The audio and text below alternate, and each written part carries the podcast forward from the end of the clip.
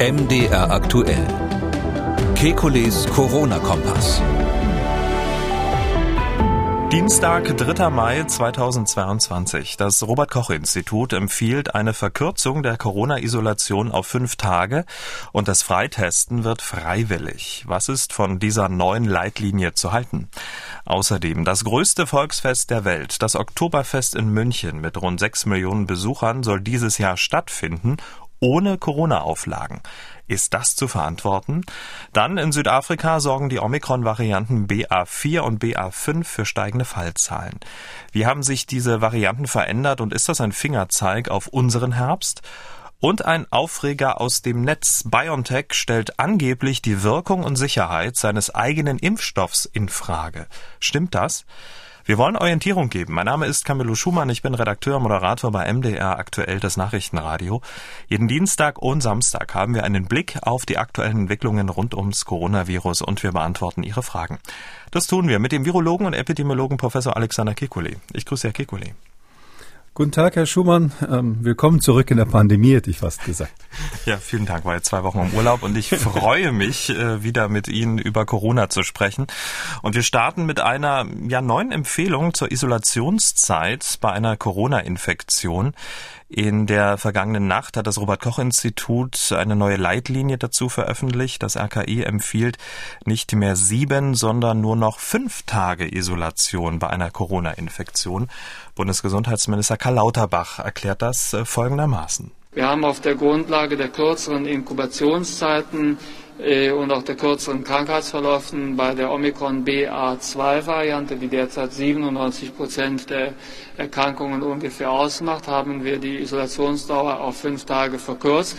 Herr Kikuli, stimmt das, was Herr Lauterbach da sagt? BA2 sorgt für eine kürzere Inkubationszeit und einen kürzeren Krankheitsverlauf, sodass fünf Tage Isolation gerechtfertigt sind?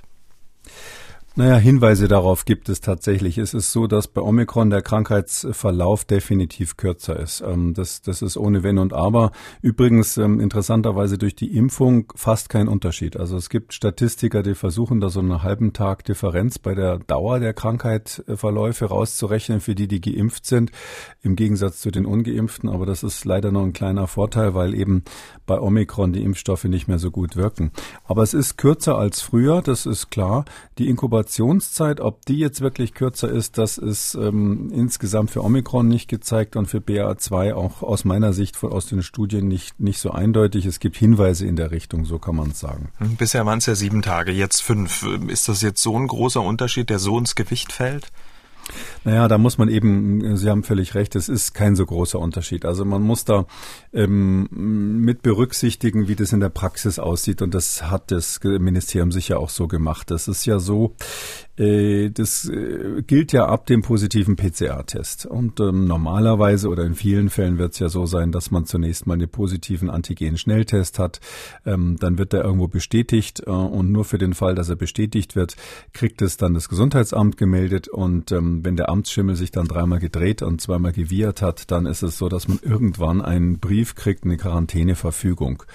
Ähm, das ist für die meisten so ein kleiner Lacher, wenn das dann im Briefkasten liegt, weil die meistens dann schon längst wieder genesen sind und das eigentlich eine gestrige Geschichte ist. Also man weiß, dass die Gesundheitsämter da einfach gerade in der Omikron-Welle absolut nicht nachkommen. Ähm, und deshalb, ähm, und die Quarantäneverfügung gilt dann formal gesehen ab positiv werden der PCA. Und weil eben da vorneweg schon sowieso so viel Zeit verstrichen ist, ähm, glaube ich, ist es kein Nachteil jetzt zu sagen, man macht fünf Tage statt sieben Tage. Mhm. Das ist eine Abwägung quasi, ähm, weil man eben sagt, das sind sowieso leichtere Verläufe. Omikron macht keine so schwere Erkrankung, ist keine Belastung für das Gesamtgesundheitssystem und der größere Schaden entsteht eigentlich dadurch, dass, dass Menschen zum Teil ja noch, wenn sie keine Symptome mehr haben, eigentlich wieder fit sind, wahrscheinlich wahrscheinlich, höchstwahrscheinlich nicht mehr ansteckend sind, ähm, immer noch in Isolierung sein müssen. Und da hat man eben versucht, irgendwie, sage ich mal, so einen Mittelwert zu finden. Halte ich jetzt an der Stelle für ganz vernünftig. Es gibt mehrere Punkte dieser neuen Leitlinie zur Isolation, die interessant sind. Ähm, ich habe mir mal zwei Punkte rausgegriffen. Sie haben ja auch ein paar. Äh, fangen wir mal mit dem an, äh, den ich rausgesucht habe. Die Isolation muss weiter angeordnet werden. Wir hören mal kurz rein. Ich habe mich in den letzten Wochen stark dafür eingesetzt und konnte mich da auch durchsetzen, dass die Isolation bei, bei Corona-Erkrankten als eine von den Gesundheitsämtern angeordnete Isolation auch weiter besteht, also dass das nicht im Bereich der Freiwilligkeit zurückfällt. Was sagen Sie dazu? Die Isolation muss weiter angeordnet werden. Wie praktikabel ist das? Sie haben es ja gerade eben geschildert, dass das ja meistens schon, dass man schon wieder zwei Wochen auf Arbeit, dann kommt dann ähm, das, das Schriftstück wird dann zugestellt. Ja, naja gut, also es ist schon ein Unterschied ähm, und ich glaube darauf, das wollte er jetzt gerade betonen, ob das nur eine Empfehlung ist oder ob das eine Vorschrift ist, eine gesetzliche Vorschrift. Und ähm, letzteres meinte er, glaube ich, an der Stelle, dass die Anordnung zu spät kommt, ist eine Sache, aber ich weiß natürlich, dass ich die Isolationspflicht habe habe, ähm, in dem Moment, wo die PCR positiv ist. Das steht ja dann typischerweise auch auf dem PCR-Ergebnis mit drauf. Also den Laborbefund, den hat man ja viel früher in der Hand als das Schreiben des Gesundheitsamts typischerweise. Und da steht dann drauf, nach Paragraph Pipapo äh, sind sie damit ab sofort verpflichtet, eben sich zu isolieren. Ich glaube schon, dass das bei den Leuten deutlicheres, deutlicheres Signal ist, als wenn das nur so eine Empfehlung ist ähm, dass er selber das so betont in diesem Statement, was wir gerade gehört haben, hängt natürlich damit zusammen, dass ja bekannt ist, dass Herr Lauterbach der Erste war, der gesagt hat, wir wollen jetzt die Isolation auch aufheben, nicht nur die Quarantäne, sondern auch die Isolation und musste da ähm, zurückrudern oder ist zum Glück zurückgerudert. Das war ja, wenn man das so sagen darf, eine Schnapsidee, kann jedem mal passieren. Und ich glaube, deshalb hat er das jetzt nochmal so betont, dass das seine Bemühung war, dass das auch angeordnet wird.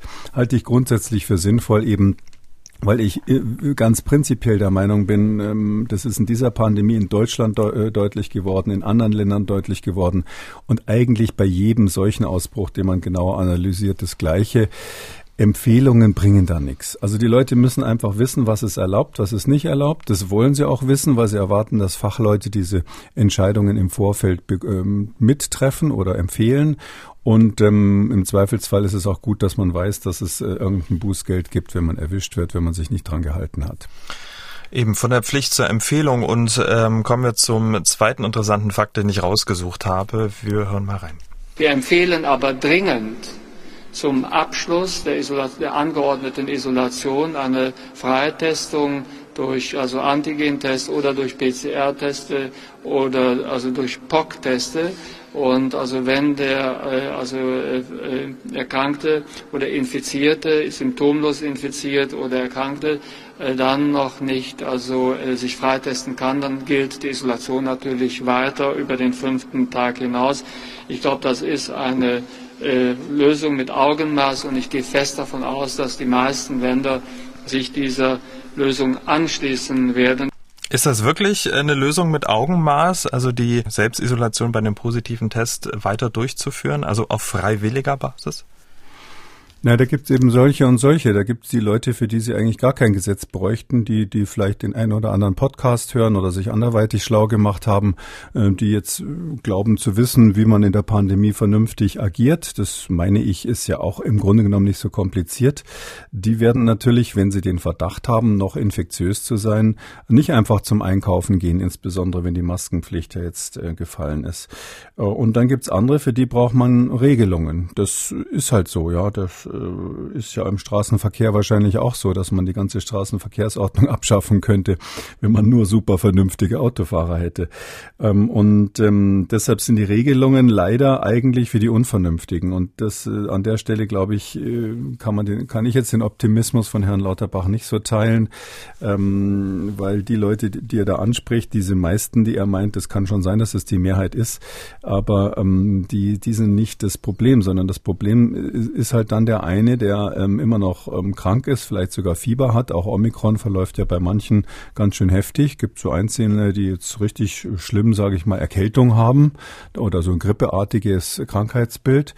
Und wenn sie dann irgendwie mit Husten, Fieber und geröteten Augen ähm, zum Einkaufen gehen und der Mund herum husten ohne Maske und sagen, na, bei mir sind ja die fünf Tage rum, ähm, dann, dann ähm, ist es die Situation, wo man eben jemanden hat, der nicht sagt, der sich nicht sozusagen so vernünftig vernünftig verhält. Und für die hätte ich mir eine Anordnung gewünscht. Also ich, ich glaube ganz grundsätzlich, was soll denn der, was soll denn der Bürger damit anfangen? Also da sind ja alle möglichen Fachleute, die reden alle durcheinander, dann gibt's alle möglichen Ministerpräsidenten und Gremien und am Schluss des Tages irgendwelche Empfehlungen. Und wenn dann die Empfehlung so wachsweich ist, dass man sagt, ja, bis dahin sagen wir, es ist ein Muss und danach ist es nur noch ein, ein Soll, das glaube ich, das gibt dann auch so das Bild äh, beim, beim Normalsterblichen, die wissen selber nicht genau, was sie wollen. Und dann habe ich auch so das Gefühl, ich muss mich, wenn es mir mal nicht passt, nicht so dran halten. Weil es, es geht ja hauptsächlich um den Tag, wo der Kühlschrank leer ist und sie eigentlich, was weiß ich, Samstagmittag dringend einkaufen wollen oder sie haben am nächsten Tag Gäste und ähm, da ist jetzt mal nicht der uralte Opa dabei, sondern sind junge Leute, die denen das wurscht ist, sage ich mal, und jetzt wollen sie unbedingt was kaufen und Peng äh, in der Früh kommt kommt jetzt der positive PCR-Test, was machen Sie damit? Oder Sie machen nur einen Antigen-Schnelltest. Die Frage ist ja auch bei diesem ganzen Mechanismus, ähm, äh, wenn ich einen Antigen-Schnelltest habe, der positiv ist, den ich selber gemacht habe, dann ist ja auch die Frage, was, was bewegt mich eigentlich dann noch eine PCR machen zu lassen? Ja, das ist auch so ein bisschen die, das Problem. Also daher glaube ich, wir kommen jetzt in so eine Phase von von so Wischiwaschi-Anordnungen, mit denen wir, ähm, mit denen die Bürger letztlich zum Teil nicht so viel anfangen können. Und deshalb wird es jetzt so sein, dass egal welche hm, Maßnahmen wir da, äh, sich das Ministerium da vorstellt, am Ende des Tages ähm, wird es immer wieder Fälle geben, die vermeidbar gewesen wären, weil Menschen halt infiziert waren und, und trotzdem andere angesteckt haben.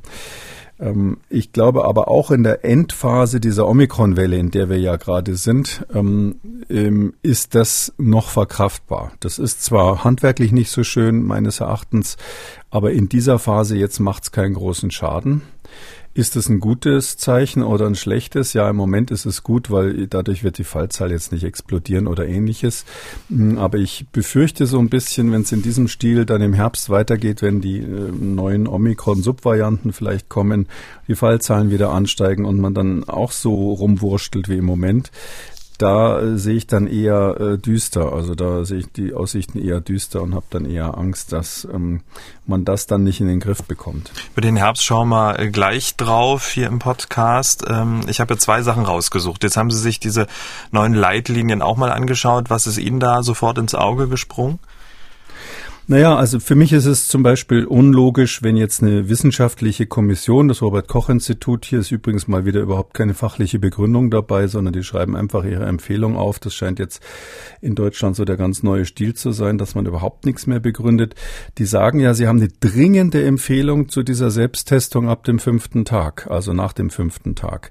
Ähm, also wenn ich eine dringende Empfehlung zur Selbsttestung nach dem fünften Tag mache, dann sehe ich ja doch offensichtlich ein erhebliches Risiko Risiko, dass da noch Infektionen stattfinden.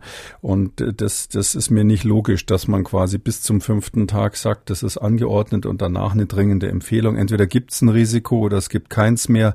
Da würde ich gerne die Statistik sehen. Und da sind eben, glaube ich, die Daten gar nicht so vorhanden, wie Herr Lauterbach das meint. Die zeigt, dass man in diesem Fall nach dem Tag fünf wirklich äh, signifikant ähm, eine Reduktion des Ansteckungsrisikos hat, dass das da so stark abfällt, ähm, dass man äh, das an dieser Stelle macht.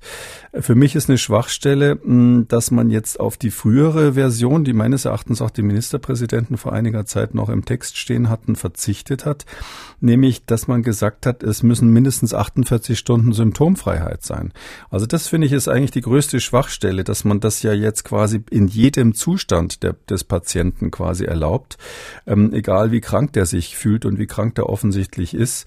Ähm, und das macht es natürlich in jeder Hinsicht schwierig, weil dadurch auch die Kontrolle völlig ausgeschlossen ist, wenn es nicht mehr darauf ankommt, ob der hustet oder nicht. Also diese Symptomfreiheit, die da früher mal noch drinnen stand, die ähm, ist hier rausgenommen worden und das ist etwas, was ich so ein bisschen merkwürdig finde. Und das Letzte ist die Frage, ähm, was ist eigentlich mit den Kosten für die Selbsttests? Das ist ja in der Diskussion in den Bundesländern, dass man jetzt die kostenlosen Selbsttests abschaffen will. Ich habe mich klar dagegen positioniert, auch in diesem Podcast schon mal, aber wenn man so denkt, dass die kostenlosen Selbsttests weg, sei, weg sollen, was, was, was ist, was bedeutet dann eine dringende Empfehlung, sich täglich selbst zu testen für die Kontaktperson? Also mm, das ist natürlich so eine Sache, ja. Also selbst wenn der nur fünf Euro kostet und Sie sollen es jeden Tag machen und mancher ist ja noch fünf, fünf bis zehn Tage lang positiv, äh, und dann haben sie vielleicht eine ganze Familie, die Kontakt hatte. Also wenn man das so empfiehlt, dann meine ich, müssen die Schnelltests gratis bleiben. Hm. Und die 48 Stunden Symptomfreiheit ähm, gilt ja nicht für die Allgemeinbevölkerung, aber für die Beschäftigten in Einrichtungen äh, des Gesundheitswesens und Altenpflegeneinrichtungen. Ja, das ist richtig. Also da beim, also beim Gesundheitswesen meine ich, da hat man genauer hingeschaut. Da ist das Ganze auch, wenn ich mal so sagen darf, als Gesamtpaket noch vernünftig. Ähm, da ist Voraussetzung 48 Stunden Symptomfreiheit. Ähm, es geht jetzt auch der Tag 5, aber man muss eine PCR machen. Und da meine ich schon, wenn Sie am Tag 5, ähm, also ähm, nach, nach positiv werden der, des Tests, also nach der positiven PCR, fünf Tage später nochmal eine machen und Sie sind zu dem Zeitpunkt 48 Stunden symptomfrei. Das kann ja übrigens nur ganz leichte Verläufe betreffen, weil wenn man sich mal so praktisch vorstellt, gerade im Gesundheitswesen, da wird man ja sehr schnell getestet, wenn man Symptome hat, weil die müssen ja wissen, soll ich, darf ich zur Arbeit oder nicht. Das heißt, die kriegen ganz schnell einen Test nach den ersten Symptomen, sind vielleicht auch Fachpersonal und, und sind da vielleicht aufmerksam, wenn, wenn sie Symptome haben, lassen sich testen und dann ähm, müssen sie aber zwei Tage sozusagen symptomfrei sein, äh, zwei von fünfen, ähm, um ähm, wieder zurück zu dürfen nach der neuen Regelung. Heißt also, sie dürfen höchstens drei Tage lang Symptome gehabt haben. Und das ist jetzt schon ein sehr, sehr benigner, sehr, sehr gutartiger Verlauf. Also wenn man Symptome im weitesten Sinne natürlich erfassen muss, das heißt, es gilt auch dann, wenn es Covid ist, die laufende Nase, es gelten Kopfschmerzen und ähnliches. Ähm, da würde ich jetzt mal sagen, wenn Sie definitiv nur drei Tage Symptome hatten und nicht einen Tag länger, dann ist das ein sehr, sehr gutartiger Verlauf gewesen. Geht schon so fast an asymptomatisch ran. Und nur für die gilt es ja, dass sie nach fünf Tagen dann wieder zurück dürfen. Und deshalb, äh, glaube ich, hat man sich da auch nicht so richtig viel Gedanken gemacht, wie häufig ist es eigentlich, dass man wirklich nur drei Tage Symptome hat. Bei einer Covid-Erkrankung, selbst bei Omikron meine ich, ist es eher selten. Ähm, und ein bisschen irritiert war ich jetzt, wenn Sie das Gesundheitssystem ansprechen. Ähm, da gibt's ja natürlich auch Regelungen für Kontaktpersonen. Und da habe ich ja, ich habe ja immer gesagt, die Quarantäne bei der Allgemeinbevölkerung ähm, sollte man im Moment überlegen, ob man die aussetzt, einfach wegen der hohen Infektionszahlen und des sekundären Schadens durch die Quarantänen in der Allgemeinbevölkerung. Aber beim medizinischen Personal ist die Quarantäne meines Erachtens sehr, sehr wichtig, weil wenn Sie zum Beispiel einen Ausbruch in einem Pflegeheim haben, dann sind ja automatisch ähm, die ganzen Pfleger, die den gleichen Patient behandelt haben oder in der gleichen Station eng zusammengearbeitet haben, das sind natürlich Kontaktpersonen ähm, und ähm, wir wissen, dass Omikron und seine Subvarianten extrem an, ansteckend ist. Ähm, das heißt also, die Wahrscheinlichkeit, dass so eine Kontaktperson dann, wenn sie da eng zusammen waren, sich äh, selber auch angesteckt hat, ist hoch. Und für die gilt aber nach der neuen Regelung nur noch die Empfehlung. Also die haben keine Quarantäneanordnung des Gesundheitsamts mehr äh, im Altenheim zum Beispiel oder im Krankenhaus bei einem Ausbruch, sondern da sagt man also, okay, ihr drei, ihr seid positiv, ihr müsst zu Hause bleiben, Anordnung. Und die anderen zehn, die sich einfach nach dem gesunden Menschenverstand auch angesteckt haben müssten oder ein erheblicher Teil davon, für die ist es nur eine laue Empfehlung. Das heißt, die können weiter zur Arbeit gehen und so kriegt man natürlich einen Ausbruch nicht unter Kontrolle. Aber zusätzlich eine tägliche Testung äh, vor Dienstantritt bis einschließlich Tag 5. Ja. gut, das ist sicher sinnvoll, dass man Antigen-Schnelltest macht, aber ähm, das wissen wir ja alle. Das ist äh, mal so, mal so. Hm. Wenn ich mal ganz weit zurückgreifen darf, als diese Schnelltests ganz am Anfang endlich dann kamen in Deutschland nach langem Hin und Her, da waren ja auch Hörerfragen öfters mal zu der Frage, wie mache ich das, wenn mein Kind irgendwie Symptome hat, ähm, morgens vor der Kita, ähm, kann ich dann Schnelltest machen, wenn der negativ ist, das Kind in die Kita bringen. Und da haben wir hier ja immer gesagt, ähm, nein, äh, man muss einen Tag warten, weil am allerersten Tag der Symptome die Schnelltests manchmal falsch negativ sind. Also am ersten Tag erstmal zu Hause bleiben, am zweiten Tag den Schnelltest machen. Wenn der dann negativ ist, dann ist es eine andere Erkältungskrankheit. Ähm, das ist inzwischen, damals war das so 80-20 eine Daumenpeilung, inzwischen ist das durch diverse Studien belegt, dass es genau so ist. Und in der heutigen, zum heutigen Zeitpunkt jetzt quasi eine Empfehlung rauszugeben, dass man quasi mit, mit ähm, äh, sich mit dem Schnelltest freitesten kann als Kontaktperson. Das sind ja die, die eben noch keine Symptome mhm. haben. Das halte ich für gefährlich, weil es eben sein kann, dass die in der Inkubationsphase sind, bevor die Symptome mhm. kommen. Oder die, die Kontaktperson hat eben Kratzen im Hals und denkt, hm, könnte Corona sein, macht einen Schnelltest, der ist eben dann oft beim allerersten Symptom Auftreten der Symptome noch negativ. Unterm Strich. Äh, ja, fünf Tage ist in Ordnung. Fünf von fünf, von sieben auf fünf runterzugehen, ist in Ordnung. Im Detail ist es einfach so, wir haben hier eine Lage, wo die Infektionen durch diese antiepidemischen Maßnahmen, wenn ich jetzt mal sagen darf, nur ganz marginal eingedämmt werden. Also einen großen Einfluss wird dieses ganze Maßnahmenpaket auf die Inzidenz in Deutschland nicht haben. Die Inzidenz wird trotzdem zurückgehen durch die zunehmende Immunisierung der Bevölkerung, durch stattgehabte Infektionen und natürlich hoffentlich viele Impfungen. Ähm, und durch den Wechsel der Jahreszeiten werden wir trotzdem auf der, auf der Bewegung, wo wir jetzt sind, dass die Fallzahlen zurückgehen. Das, daran wird sich nichts ändern. An dieser Stelle der Hinweis, es gibt einen neuen und zusätzlichen Podcast mit Professor Kikuli, in dem wir alle medizinischen und gesundheitspolitischen Themen neben Corona besprechen. Abonnieren Sie auch Kikulis Gesundheitskompass überall, wo es Podcasts gibt. Herr Kikuli, ich war ja im Urlaub und äh, auf dem Rückweg äh, aus dem Urlaub bin ich äh, durchs wunderschöne Bayern gefahren. Macht mir auch viel zu selten, ist ja wirklich schön bei Ihnen da unten. und äh, im Autoradio äh, haben wir dann verfolgt, ähm, wie der, ich sag mal, Verkündung einer wichtigen Entscheidung entgegengefiebert wurde. Und kurz vor 13 Uhr, das war letzte Woche Freitag, war es dann soweit. Und jetzt ist es soweit. 10, 9, 8, 7, 6, 5, 4, 3. Ortshaft ist auf eine friedliche Wiesel. Jawohl. Ja, Sie haben es gehört. Das größte Volksfest der Welt, das Oktoberfest 2022, wird stattfinden. Und dieser Ton äh, den wir gerade gehört haben, war der Anstich von der letzten Wiesen, die stattgefunden hatte. Das war im Jahr 2019. Dieses Jahr soll das Oktoberfest also wieder stattfinden und jetzt wird's interessant, ganz ohne Corona-Auflagen. Also keine Maske, kein 3G, kein Abstand. Was sagen Sie als Virologe und auch gebürtiger Münchner zu dieser Entscheidung? Also ich habe mit meiner Frau noch diskutiert im Auto. Sie meinte, nee, nee, das machen die nicht. Und ich sag, machen sie schon, aber unter Auflagen. Ich war von dieser Entscheidung sehr überrascht. Sie auch? Ähm, ja, also äh, überrascht bin ich jetzt erstmal, dass sie das Autoradio anmachen mussten, um das zu hören. Normalerweise hätte es genügt, die Fenster aufzumachen, weil wahrscheinlich aus allen Häusern die, das Jubelgeschrei der Bayern zu ihnen vorgedrungen wäre. Ähm, also es ist so, dass ähm, äh, das ist halt sportlich, ja. Also ich äh, kann, klar, ich verfolge das natürlich schon lange. Ich äh, kenne auch die Gesundheitsbehörden der Stadt München natürlich und ähm, die Situation, in denen der, der, der Oberbürgermeister Reiter eben steckt. Ähm, das müssen Sie sich so vorstellen, ähm, die Wiesen und das, die Außenwirkung der Wiesen ist nicht nur ein Wirtschaftsfaktor, sondern ein riesen Image-Thema in München. Also da gibt's noch den FC Bayern und noch ein, zwei andere Sachen, aber und natürlich die Berge und Neuschwanstein. Und, aber letztlich ist das Oktoberfest eines der ganz wichtigen Themen ähm, in München. Und ähm, da haben eben die Wirte gesagt, die Wiesenwirte, das ist so eine Art Schattenregierung von München und Bayern, äh, die haben gesagt, wir müssen jetzt aber mal Bescheid wissen, damit wir das planen können. Die müssen ihre Verträge machen und die müssen wissen, Ex oder Haupt findet die Wiese, Wiesen statt oder nicht.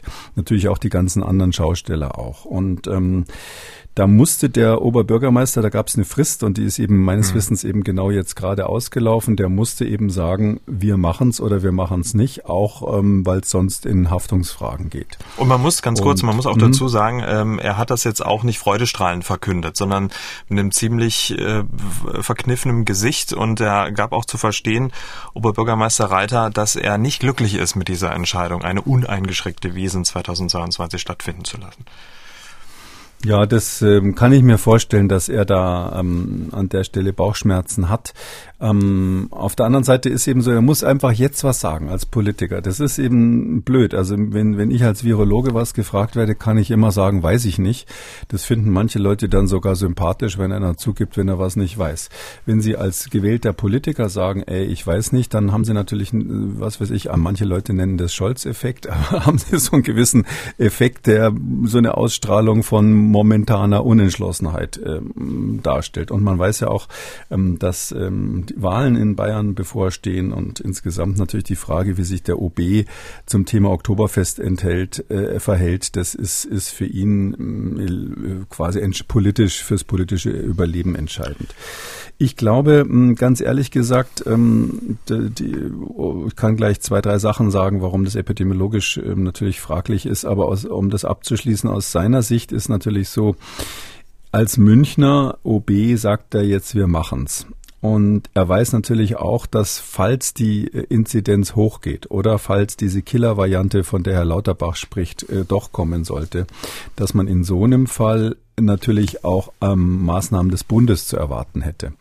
Und ähm, deshalb ist, glaube ich, in seinem Hinterstübchen so die, ähm, die der Notausgang wäre, er hat es erlaubt, aber leider hat Berlin gesagt, wir dürfen es nicht machen. Also ich oder nicht ohne Auflagen machen. Also ich glaube, dass er das durchaus noch als ähm, Option offen hat, weil einfach so pauschal zu sagen, wir riskieren das jetzt ohne Wenn und Aber, das, das ist nicht ungefährlich. Am 23. September läuft ja das Infektionsschutzgesetz ähm, aus. Dann muss ähm, angesichts der dann entstandenen Lage neu entschieden werden. Wir wissen, die Wiesen startet am 17. September. Also man hätte im Worst Case hm, fünf, sechs Tage uneingeschränkte Wiesen und nach einer Woche dann möglicherweise mit Auflagen oder vielleicht sogar komplett Absage. Ne? Muss man dann einfach schauen. Ähm, was wäre denn die Grundlage überhaupt über diesen über diesen recht frühen frühen Zeitpunkt des Herbstes zu reden? Wie wird sich die Lage oder könnte sich die Lage entwickeln? Wie wie, wie ist da so Ihre? Ja, das ist genau die eine Million Dollar Frage. Ja, also es ist ähm, also ich ich finde, man müsste das im Grunde genommen so machen. Das geht ja nicht nur ums Oktoberfest. Das ist im München wichtig, aber bundesweit haben wir ja die Frage, jeder, jeder Veranstalter, jede private Hochzeit, ähm, jeder, jeder Ladenbesitzer fragt sich letztlich, äh, auf was muss ich mich im Herbst jetzt vorbereiten, bis hin zu Leuten, die Reisen buchen und so weiter.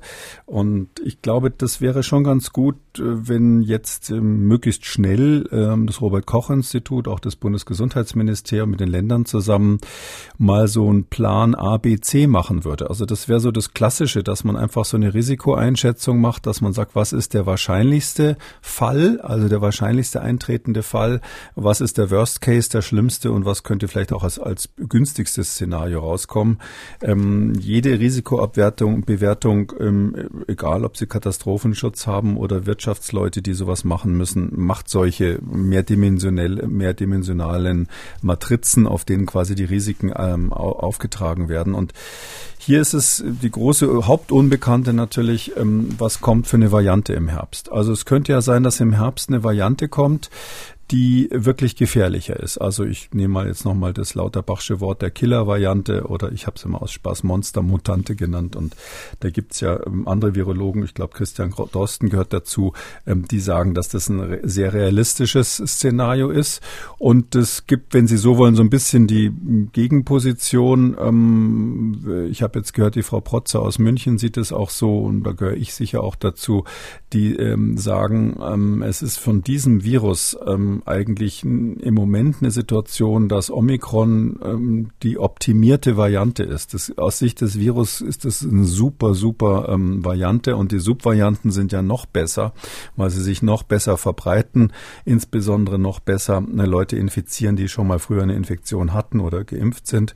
Und warum soll das Virus jetzt plötzlich so eine Killer-Eigenschaft bekommen, wenn es doch eigentlich gerade auf dem Erfolgszug ist? Also gibt die zwei Möglichkeiten und ähm, wenn das wenn es jetzt wirklich so ist, dass wir bei harmlosen Varianten bleiben, also nehmen wir mal mein Lieblingsszenario, dass wir im Herbst ähm, Subvarianten von Omikron haben, BA1, BA2 und weitere, Dann haben wir im, im Herbst wahrscheinlich schon BA 45 oder sowas ähnliches.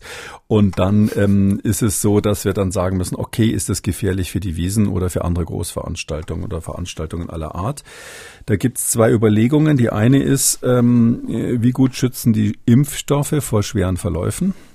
Da bin ich ganz optimistisch, dass die Zahlen letztlich bleiben, dass der, ein Großteil der Bevölkerung auch bei neuen Varianten geschützt ist. Äh, vielleicht gibt es ja bis dahin eine an Omikron ähnliche Typen angepasste äh, Impfstoffpalette von den Herstellern.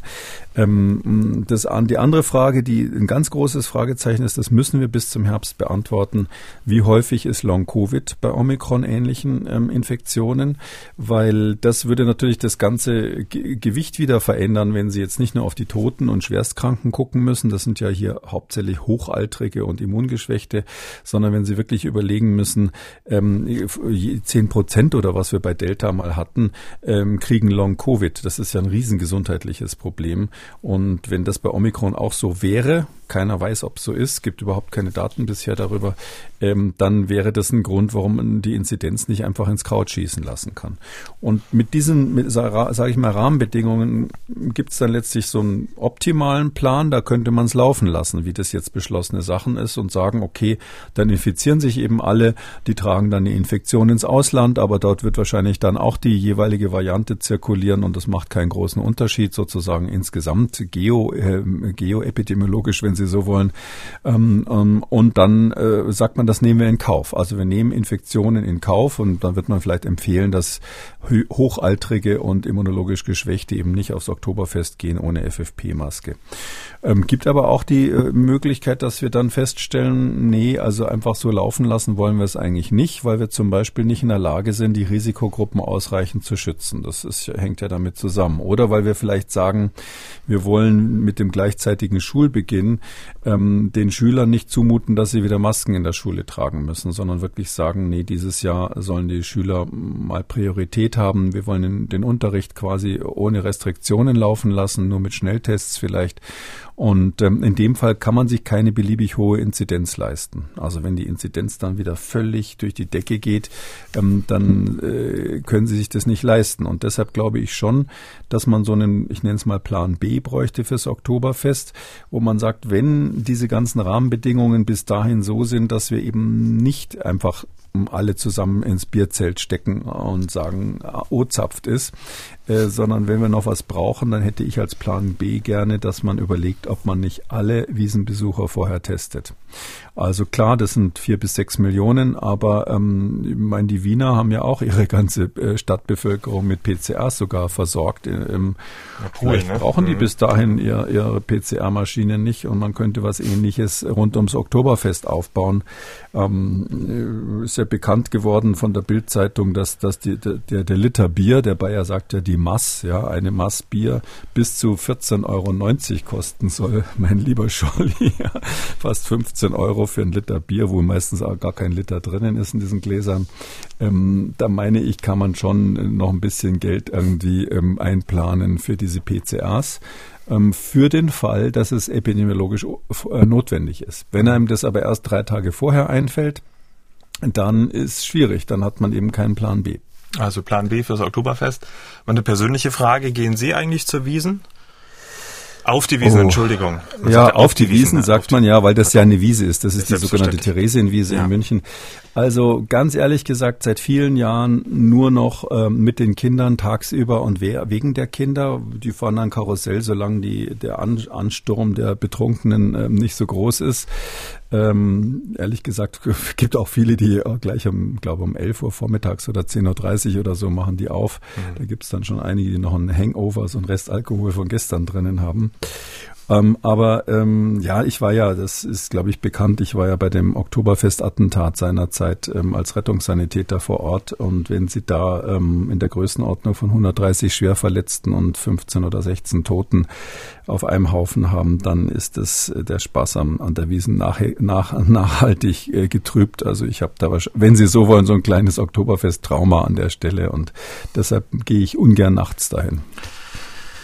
Weil wir den Herbst angesprochen haben und es ist die eine Million ähm, Dollar oder Euro Frage ist, schauen wir mal an einen Ort, an dem schon Herbst ist in Südafrika. Und von dort werden auch wieder steigende Fallzahlen äh, gemeldet. Die fünfte Welle ist da, passt auf euch auf hat das Zentrum für Innovation und Reaktion auf Epidemien ähm, auf Twitter gewarnt. In Südafrika haben sich die Erkrankungszahlen an Covid-19 innerhalb einer Woche mehr als verdoppelt. Die Krankheitswelle wird durch die Varianten BA4 und BA5 getragen, die Forscher der Universität Stellenbosch erst vor ein paar Wochen entdeckt haben. Herr Kekoli, was machen diese Omikron-Varianten anders als die BA2-Variante?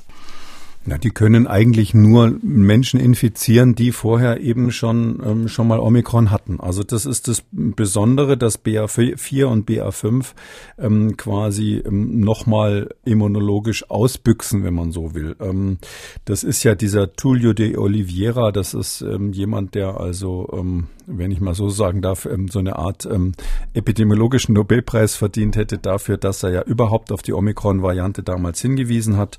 Und inzwischen gibt es eine Reihe anderer, die, die das genauer untersucht haben. Dort unter anderem vielleicht, um noch einen Namen zu nennen, der Alex Siegal, der ist dort auch unten in Durban.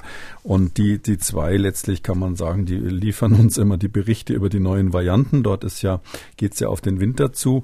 Und ähm, das ist einfach vielleicht ein bisschen das, was wir hier im Herbst auch sehen werden dass eben neue Varianten kommen, die sich in der Situation, wo es langsam kühler wird, ähm, besser ausbreiten können, die die Möglichkeit haben, Menschen nochmal zu infizieren. Also BA4 und BA5, um das nur kurz zu erklären, ähm, das, die haben vier neue Mutationen im S-Gen drin, also in diesem Spike-Protein von dem, von dem SARS-CoV-2-Virus, dieser Stachel, mit dem das ähm, Virus andockt. Und der ist aber ja unter anderem auch wichtig für die ähm, neutralisierenden Antikörper, also die Antikörper, die ähm, das Virus besonders gut wegfangen können, ähm, bevor es Schaden anrichtet, die binden typischerweise an dieses Spike außen dran.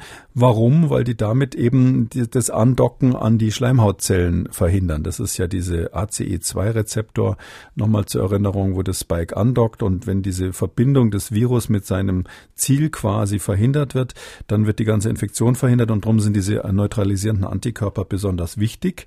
Und wenn Sie jetzt, äh, man kann sich das vorstellen, diese Struktur von diesem Spike sich so ändert, dass der Antikörper nicht mehr bindet, aber es zugleich etwas besser sogar an ACE2-Rezeptoren, also an dieses Zielrezeptor dran geht, dann haben Sie einen, äh, einen Doppelwopper. Ja, dann ist das Virus in doppelter Hinsicht optimiert, kommt besser in die Zielzelle rein und, und büchst den Antikörpern aus.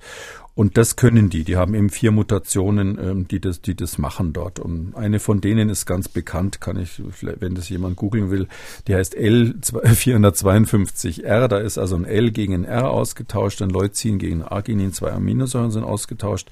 Und die ist deshalb interessant, weil wir die auch schon in Delta gefunden haben. Genau die gleiche ähm, Mutation gibt es in Delta und in ein paar anderen Varianten, die, die weltweit jetzt nicht so große Welle gemacht haben wie Delta. Aber ähm, das, das ist, ist bekannt, dass das ein Vorteil ist. Vielleicht aus virologischer Sicht noch interessant. Ähm, eine der Mutationen von den Vieren ist eine Rückmutation. Sowas gibt's auch. Nämlich da hat das Virus sich äh, wieder geändert. Also eine Aminosäure wurde geändert in diesem S-Protein und ist jetzt wieder Wildtyp. Also das gibt's auch. Das ist identisch jetzt wieder mit dem Wuhan-Wildtyp. Also solche Rückmutationen gibt's auch. Das Virus versucht also mhm. auf der Klaviatur alles zu machen, in der einen oder anderen Richtung sich zu optimieren.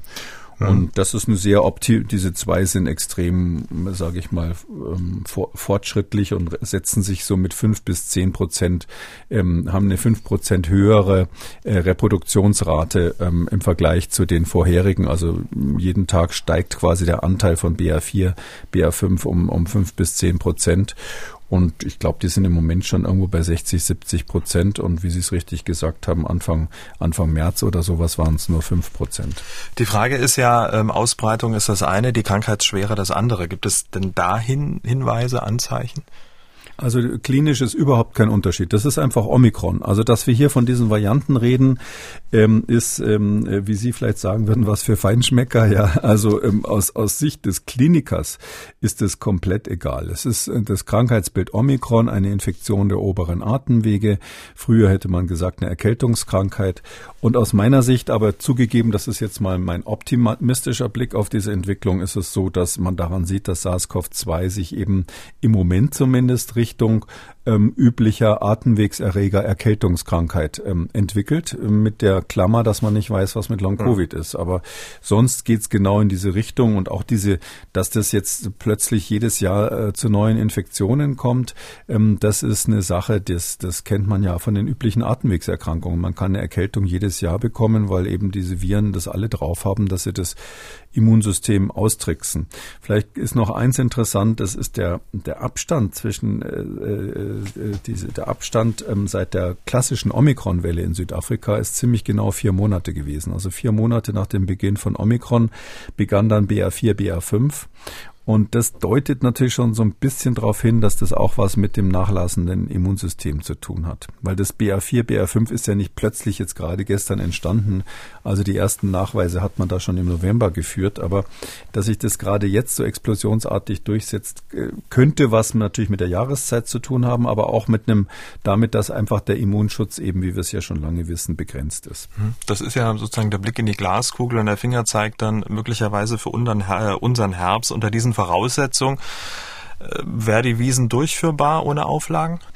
Naja, also wenn wir jetzt, also das, man müsste jetzt überlegen, wenn man im Herbst jetzt quasi BA 20 hätte oder sowas, ja, und wir wieder so einen Effekt hätten wie hier, also gibt jetzt gerade eine interessante Arbeit, die können wir auch mal verlinken, die hat gezeigt, dass bei äh, nicht geimpften diese BA4, BA5 ungefähr sieben bis achtmal ähm, äh, schlechter, ähm, sage ich mal, ähm, abgefangen wird. Also nicht geimpfte, die früher BA1 hatten. Die haben dann untersucht BA1-Infektion und man ist ungeimpft und dann ist man ungefähr ähm, 7,5 mal schlechter geschützt vor BA4, BA5. Und ähm, bei den Geimpften ist da übrigens die, die Quote etwas günstiger, da ist der Faktor ungefähr dreifach. Da sind sie dreifach schlechter geschützt vor einer, vor einer BA4, BA5-Infektion, ähm, wenn sie vorher nur BA1 hatten. Also man sieht schon dieser Unterschied von BA1 zu BA4, BA5, das ist in Südafrika gut zu beobachten gewesen, der ist schon relativ sage ich mal, ausreichend, damit so eine neue Variante sich durchsetzt.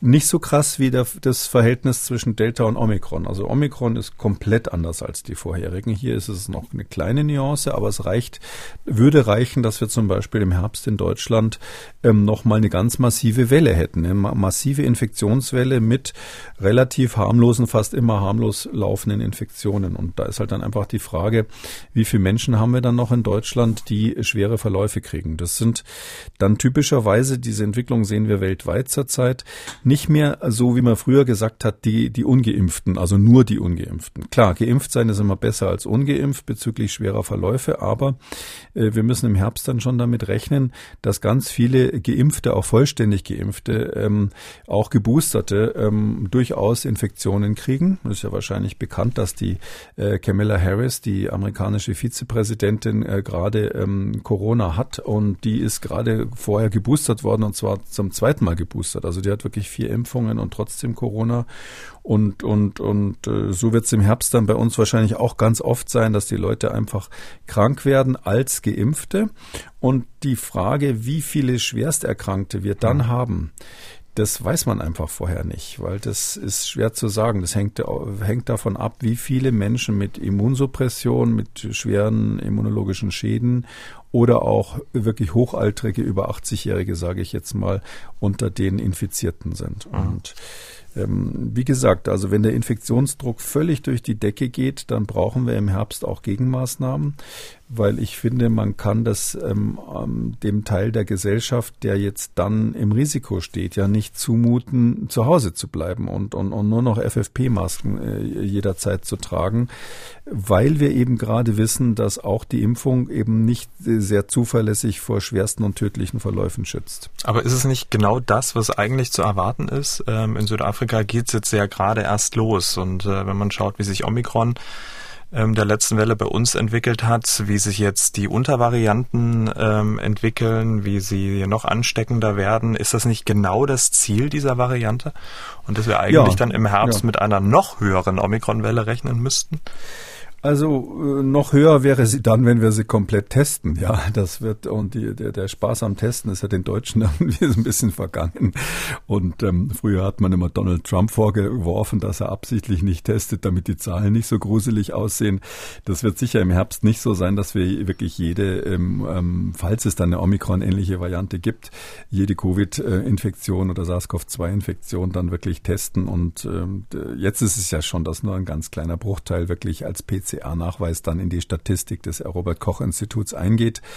Ich habe auch nicht das Gefühl, dass jetzt diese seit Jahrzehnten bestehenden Probleme bei der Datenübertragung in Deutschland äh, bis zum Herbst gelöst sein werden. Das heißt, ja, aber wenn wir sozusagen wüssten, was wirklich passiert im Herbst, dann würden wir mit hoher Wahrscheinlichkeit sehen, dass es eine muntere Omikron-ähnliche Welle gibt. Also das ist für mich das wahrscheinlichste Szenario. Ähm, muss aber dazu sagen, ich kann natürlich, keiner kann ausschließen, dass das Gegenszenario Szenario, was Herr Lauterbach aufgemacht hat, dass jetzt eine schlimmere Variante kommt, nicht äh, statt, äh, stattfindet. Also das kann man einfach nicht ausschließen. Und da sehen Sie, warum ich eben sage, wir brauchen so eine Risikobewertung ABC mit so einer Matrix, dass man sagt, wenn jetzt dieses wahrscheinliche, relativ günstige Szenario eintritt, dann gibt es eben trotzdem eine Grenze bei, bei der Inzidenz, wo wir Gegenmaßnahmen brauchen, um die Risikogruppen dann doch noch zu schützen oder eben Schüler ähm, weiter zur Schule schicken zu können. Und wir müssen natürlich leider auch für den Worst Case, wenn jetzt ähm, die Lauterbachsche Killer-Variante käme, ähm, dann müssen wir natürlich dafür auch einen Plan in der Schublade haben. Das, das darf nicht sein, dass wir dann erst anfangen zu überlegen, was wir machen sollen. Und die gesamte Situation, wie sich ähm, Corona weiterentwickeln wird, werden wir natürlich weiter begleiten hier im Podcast, auch in den Herbst hinein. Herr Kekulé, seit ein paar Tagen erreichen uns ähm, viele, viele E-Mails, ähm, auch angerufen wird auf unseren Anrufbeantworter zu einem ganz bestimmten Thema. Es geht um den Impfstoffhersteller BioNTech. Konkret geht es um die Zulassung und die Wirksamkeit des Impfstoffs. Unter anderem hat zum Beispiel Frau Franke ähm, angerufen und sie schildert mal, was sie da gelesen hat, wie ihr Gemütszustand ist, stellvertretend für sehr, sehr viele ähm, Zuhörende dieses Podcasts. Und zwar haben wir uns ähm, damals mit viel Vertrauen darauf, dass versprochen wurde, dass die Bedingungen erfüllt werden bis Ende 21 war das, glaube ich, doch gewesen, äh, impfen lassen und warten jetzt immer noch sehnsüchtig darauf, dass die Bedingungen der Impfhersteller erfüllt werden. Und ähm, heute habe ich erschreckend gelesen, ähm, dass eben im Jahresbericht von BioNTech für die US-Börsenaufsicht drin stand, dass es sein kann, dass sie nicht in der Lage sind, eine ausreichende Wirksamkeit oder Sicherheit äh, des Impfstoffs ähm, nachzuweisen, um eine dauerhafte Zulassung in der EU oder auch anderen Ländern zu erlangen. Das hat mich jetzt geschockt und ich wollte ähm, die Meinung von Herrn Dr. Kekulé dazu wissen. Tja, das hat viele geschockt, weil sie es äh, bei Social Media gelesen haben. Wir müssen das mal ein bisschen aufdröseln, was Frau Franke und viele andere Hörerinnen und Hörer da verunsichert. Es geht um einen Bericht des Unternehmens BioNTech. Wie gesagt, dieser Bericht für die US-Börsenaufsicht heißt Form 20F und da gibt es auf Seite 6 eine Passage zu Risikofaktoren. Insbesondere ein einziger Satz sorgt doch für sehr große Verwirrung. Dieser Satz geht bei, wie gesagt, Social Media viral und auch ein paar Politiker, von denen wird dieser Satz aus dem Zusammenhang gerissen und verbreitet. Aber, mal Hand aufs Herz, wenn man diesen Satz so liest, dann kann man die erste Aufregung darum schon ein wenig verstehen, oder? Ja, also ich vielen Dank an unsere Hörer. Das habe ich ähm, tatsächlich auch nur auf die Weise gefunden, sonst wäre ich da gar nicht drüber gestolpert. Da heißt es eben tatsächlich sinngemäß, äh, es ist möglich, dass wir nicht in der Lage sein werden zu zeigen, dass ähm, unser Impfstoff ausreichend wirksam oder sicher ist, um die endgültige Zulassung zu bekommen. Also das äh, wird hier als Risiko geschildert und das könnte man schon, wenn man jetzt so nur den einen Satz liest, denkt man, aha, äh, die glauben also selber nicht dran, dass ihr Impfstoff irgendwie mhm. die endgültige, na super. Ja.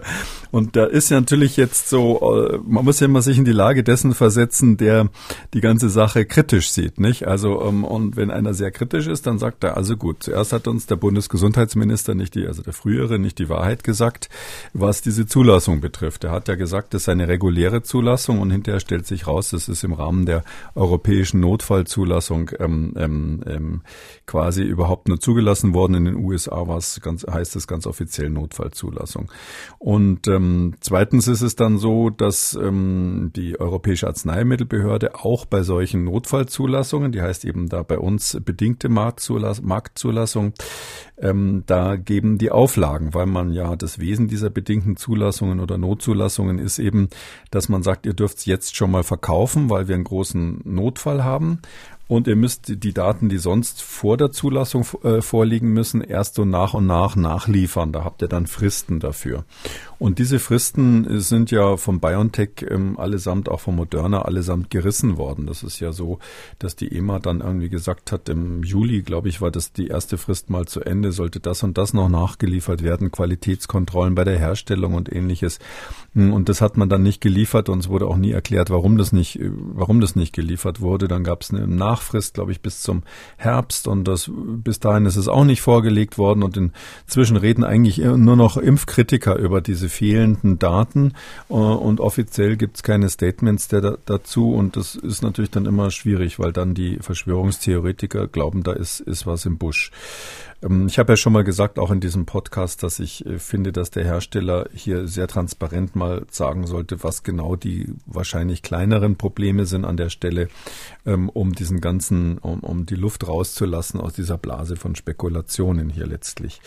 Ähm, und das ist also das eine. Das sind also, das ist aber letztlich, ich habe mir das genau angeschaut, um was es da geht. Das ist so klein, klein. Da geht es halt um die Problematik, dass RNA-Impfstoffe von der Dosis schwer zu kontrollieren sind. Das ist wahnsinnig schwer, wirklich zu sagen, wie viel ist dann in einer Spritze genau drinnen.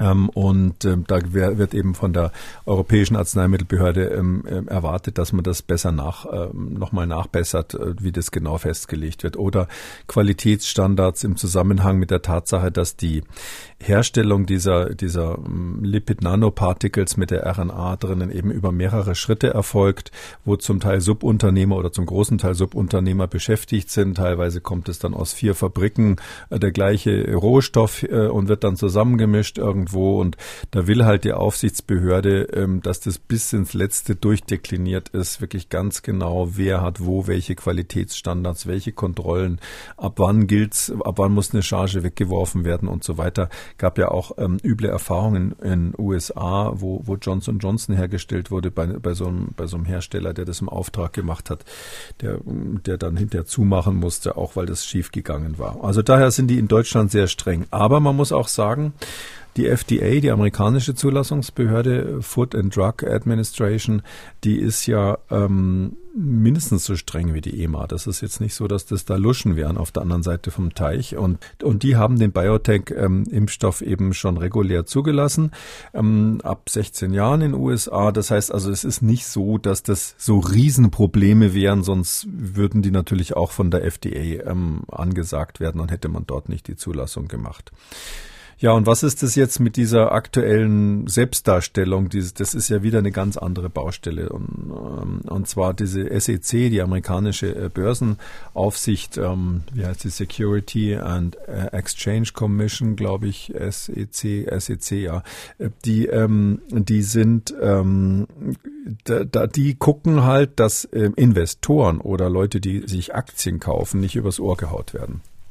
Und da gibt's super strenge Vorschriften inzwischen weltweit ähm, für aktiennotierte Unternehmen, dass die äh, in ihren Jahresberichten, darum geht's hier, ähm, alle möglichen Risiken aufschreiben müssen, weil sonst kommt hinterher einer, der da Aktien gekauft hat und sagt, ja, Moment mal, dieses oder jenes Risiko, was da eingetreten ist, da habt ihr vorher nicht drauf hingewiesen und da kann es um Milliarden Schadenersatz gehen.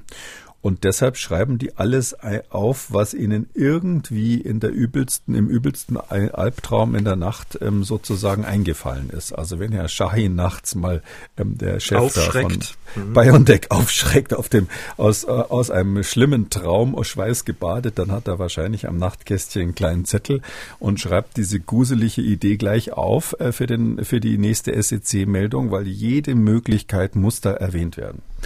Äh, so ähnlich, als wenn Sie ähm, wenn Sie ins Krankenhaus gehen und Sie lassen irgendeine kleine Operation machen, was weiß ich, am Fuß ist der Nagel eingewachsen und dann muss das ja manchmal chirurgisch bereinigt werden. Wenn Sie mal schauen, was Sie da genau unterschreiben, äh, was alles passieren könnte, Sie könnten verbluten, Sie könnten eine Blutvergiftung äh, bekommen, es könnte sein, dass man Ihnen die Zehe oder das ganze Bein amputiert, äh, dass Sie Ihr Leben lang schwerst behindert sind oder sonst was, es könnte dann eine Thrombose entstehen, haben Sie noch einen Hirnschlag hinterher. Also die rein theoretische Liste von äh, Risiken, die, damit ist das vergleichbar, die müssen Sie jetzt hier als ähm, Aktiengesellschaft auflisten. Und unter anderem haben die natürlich berechtigterweise gesagt, es könnte sein, dass bei unseren ganzen Studien, die da laufen, die haben ja immer noch die Phase 3 Studien natürlich laufen, mindestens zwei Jahre lang muss man danach beobachten, äh, es könnte sein, dass man dann feststellt, dass die Wirksamkeit eben zum Beispiel, wenn man auf Omikron guckt, dann doch nicht so gut ist. Weil ähm, die WHO hat ja gesagt, 50 Prozent mindestens muss die Schutzwirkung bezüglich symptomatischer Erkrankungen sein, sonst gilt es nicht bei so einem Impfstoff. Das war vorher die Ansage. Die waren mal bei 95 Prozent, diese äh, mRNA-Impfstoffe, ähm, aber mit Omikron sind die schon gefährlich unter 50 Prozent abgesunken, sodass jetzt bei der Wirksamkeit irgendeine Zulassungs Bundesbehörde plötzlich sagen könnte, na gut, jetzt ist die Pandemie vielleicht nicht mehr so aktuell. Kann ja sein, dass das eintritt, wie wir es vorher, vorhin besprochen haben, dass im Herbst eigentlich dann Varianten kommen, gegen die die Impfstoffe dann gar nicht mehr so richtig gut wirken. Die Bevölkerung sowieso durch ähm, natürliche Infektionen plus Impfungen durchimmunisiert ist. Vielleicht kommt auch ein neuer Wettbewerber und sagt, ich habe was noch Besseres als ihr, ein angepasster Impfstoff für Omikron-Subvarianten und plötzlich ist es BioNTech und, und Pfizer sind dann plötzlich aus dem Feld, ähm, wirtschaftlich gesehen. Und deshalb müssen Sie reinschreiben, es könnte sein, dass wir in der Studie nicht ausreichend Wirksamkeit zeigen, zeigen können. Und das heißt Wirksamkeit oder Sicherheit. Äh, ja, die Sicherheitsseite heißt immer Nebenwirkungen im weitesten Sinne. Und da ist es natürlich auch so, wenn Sie milliardenfach die Impfstoffe ähm, verwenden, dann finden Sie extrem seltene Nebenwirkungen. Wie zum Beispiel diese Herzmuskelentzündungen, die ja, die ja vorher nicht entdeckt wurden.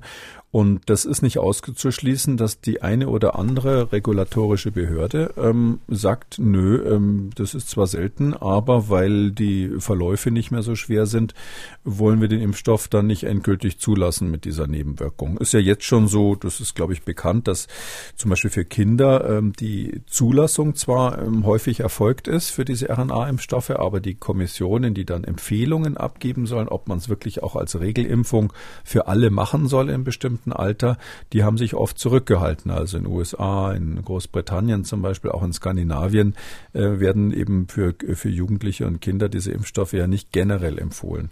Und ähm, so äh, hat der Hersteller völlig recht, wenn er sagt, es kann sein, dass wir dann irgendwie blöd hinten runterfallen und zum Beispiel bei der EMA die endgültige Zulassung nicht kriegen oder, oder vielleicht im Vereinigten Königreich haben sie es bis jetzt ja auch noch nicht. Ich sag mal nur, damit man so sieht, in welchem, in welchem Bereich das ist. Ich habe ein paar andere Risiken, die die noch aufgezählt haben, mhm. mir hier angekreuzt.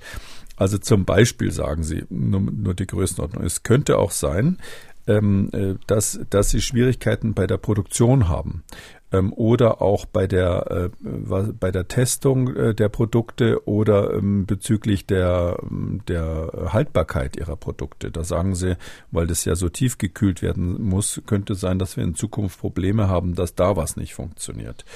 Ähm, oder ganz andere Baustelle, es könnte sein, dass andere Firmen plötzlich rein theoretisch ähm, sagen, die Patente gehören uns. Das ist ja in Amerika quasi Volkssport, äh, sich gegenseitig zu verklagen mit der Behauptung, dass, dass die Patente nicht ähm, in Ordnung seien.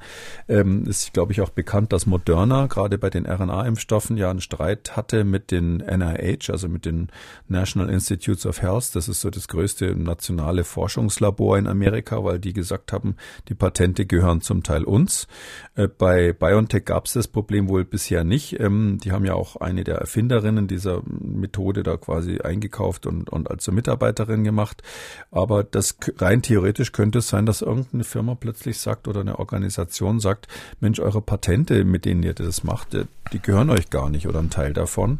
Das ist ein weiteres Risiko, was da benannt ist. Oder sie sagen, dass sie aus welchem Grund auch immer Probleme haben könnten, Kapital äh, zu akquirieren. Ja, wenn Sie jetzt zum Beispiel Geld brauchen, um eine neue Fabrik irgendwo zu bauen, was, was in Ihren ähm, Planungen drinnen ist, könnte es sein, dass sich der weltweite Kapitalmarkt aus welchen Gründen auch immer, es gerade Krieg in der Ukraine, so entwickelt, dass das BioNTech Schwierigkeiten hat, Geld aufzutreiben. Und, und, und. Also so sind es ganz viele Risiken, die quasi möglichst vollständig sind. Also es steht nicht drin, es könnte sein, dass unser CEO, unser der Herr äh, Shahin, dass der schwerst krank wird und äh, plötzlich keine guten Ideen mehr hat. Ich wollte es gerade sagen, dass er sich einen Knöchel verstaucht, dann ungünstig ja, und noch fällt. schlimmer auf den ne? Kopf fällt. Auf den ja, Kopf das, fällt, ja, genau. Ja. Also mhm. ähm, und das ist äh, das das steht jetzt nicht drinnen, weil das sind so Risiken, wo man ähm, wo man äh, bei der SEC sagt bei, oder bei der Börsenaufsicht sagt, das darf sich jeder selber denken. Ja, das das muss der muss der Investor muss wissen, dass sowas passieren kann. Aber diese unternehmensspezifischen Risiken müssen die eben vollständig auflisten mhm. und deshalb kurz gesagt, das hat überhaupt nichts zu sagen, dass das da drinnen steht. Genau, äh, gut, dass wir das mal durchdekliniert haben. Unterm Strich kann man sagen, weil genau das wurde ja aus diesem Satz gemacht, das Unternehmen glaube nicht an seinen eigenen Impfstoff, das kann man daraus eben nicht ziehen, diesen Schluss. Nee, bitte nicht. Also das muss man sich ja auch so vorstellen. Also das, das sind zwar alles nette Leute und da werden dann so Wissenschaftler aus so einem Unternehmen dann einzelne rausgezogen und natürlich so auch PR-mäßig dargestellt. Das, äh, da hilft ja dann auch die Publikumspresse kräftig mit, gerade wenn es jetzt Made in Germany ist. Aber am Ende des Tages, das ist eine knallharte Aktiengesellschaft.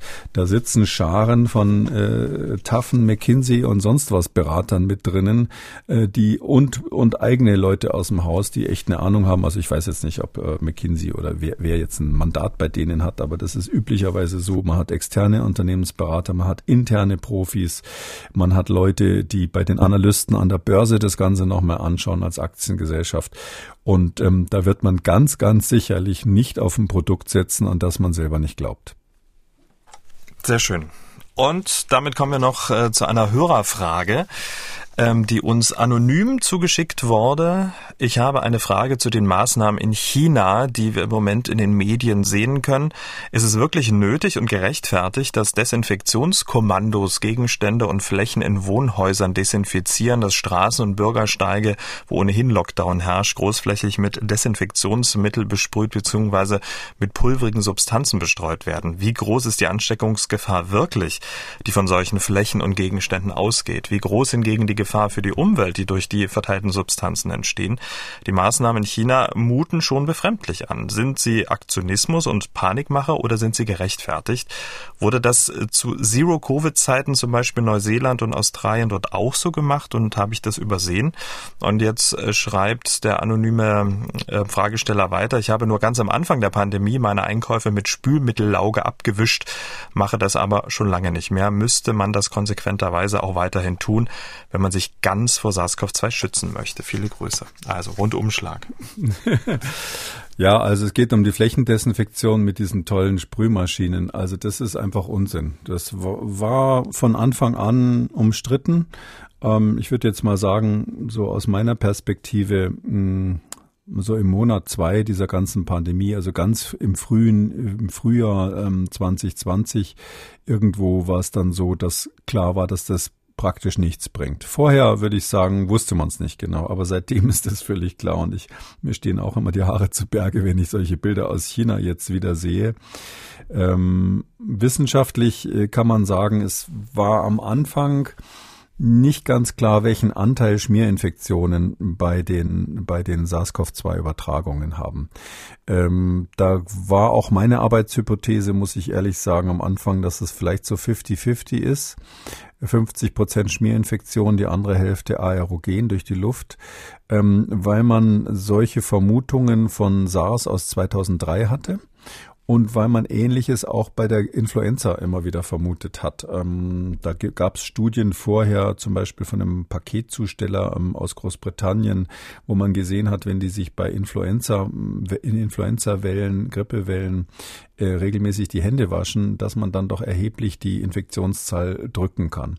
Und aus solchen Studien, die also sozusagen in der Mottenkiste der Epidemiologen schon immer sind, hat man am Anfang angenommen oder haben viele am Anfang angenommen, dass es vielleicht so die Hälfte ähm, Kontaktinfektionen sind, die andere Hälfte durch die Luft. Ähm, heißt natürlich, dass man ähm, aus dem Grund, auch wenn es auch nur 50 Prozent sind, von Anfang an sagen konnte, dass die Masken was bringen, also dass die Masken sinnvoll sind. Das, das ist ja einer der großen Fehler in dieser Pandemie gewesen, dass die Behörden das anders gesehen haben.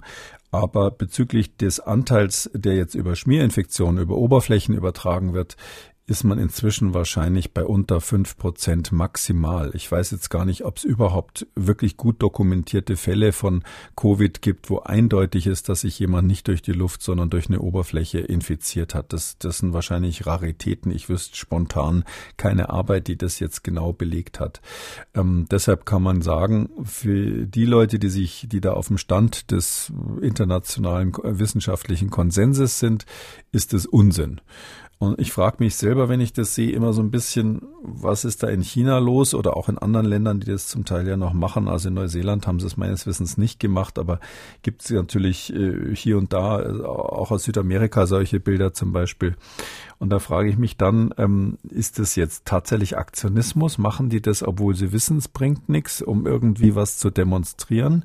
Oder gibt es irgendwelche Fachleute dann in dem Fall bei China CDC zum Beispiel oder in, in Brasilien bei Fiocruz, was da quasi so das Analog, sage ich mal, zum Robert Koch Institut ist, gibt es da wirklich Leute, die dran glauben, dass das was bringt? Also das weiß ich nicht. Also mir ist jetzt keiner begegnet in, in, im letzten Jahr, der, der an, an solche äh, Flächendesinfektionen glaubt.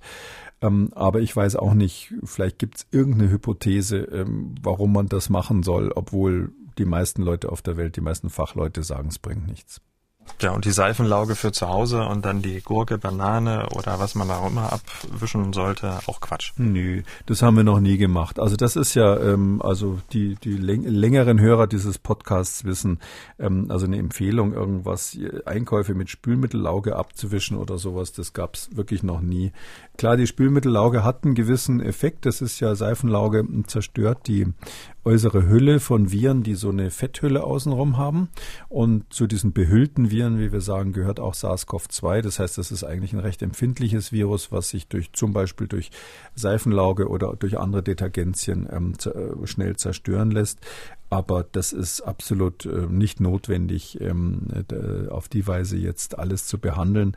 Ähm, es muss, damit das Virus in der Umwelt stabil bleibt und relevante Infektionen machen kann, muss das äh, in, in, einer größeren Menge Schleim sozusagen konserviert werden. Und das ist der Fall, wenn jemand niest und ein Tropfen irgendwo landet, auf einer Jacke zum Beispiel und solange der noch feucht ist, fassen Sie den an und reiben sich dann äh, die Nase, dann können Sie sich natürlich selbst infizieren. Aber ähm, das ist äh, so selten letztlich, dass man äh, in keiner Richtung empfehlen muss, heutzutage noch zum Beispiel beim Einkaufen Handschuhe zu tragen, sehe ich auch noch manchmal, oder gar ähm, alles zu desinfizieren oder irgendwie abzuspülen, was man nach Hause bringt. Damit sind wir am Ende von Ausgabe 304. Vielen Dank, Herr Kekulé. Danke Ihnen, Herr Schumann. Sie haben auch eine Frage rund ums Coronavirus, dann schreiben Sie uns an mdraktuell-podcast.mdr.de oder rufen Sie uns an, das kostet nichts, 0800 300 22 00. Für alle anderen Fragen zum Thema Gesundheit empfehlen wir Ihnen den neuen Podcast mit Professor Kikuli, Kikulis Gesundheitskompass, überall, wo es Podcasts gibt. MDR aktuell Kekules Corona-Kompass.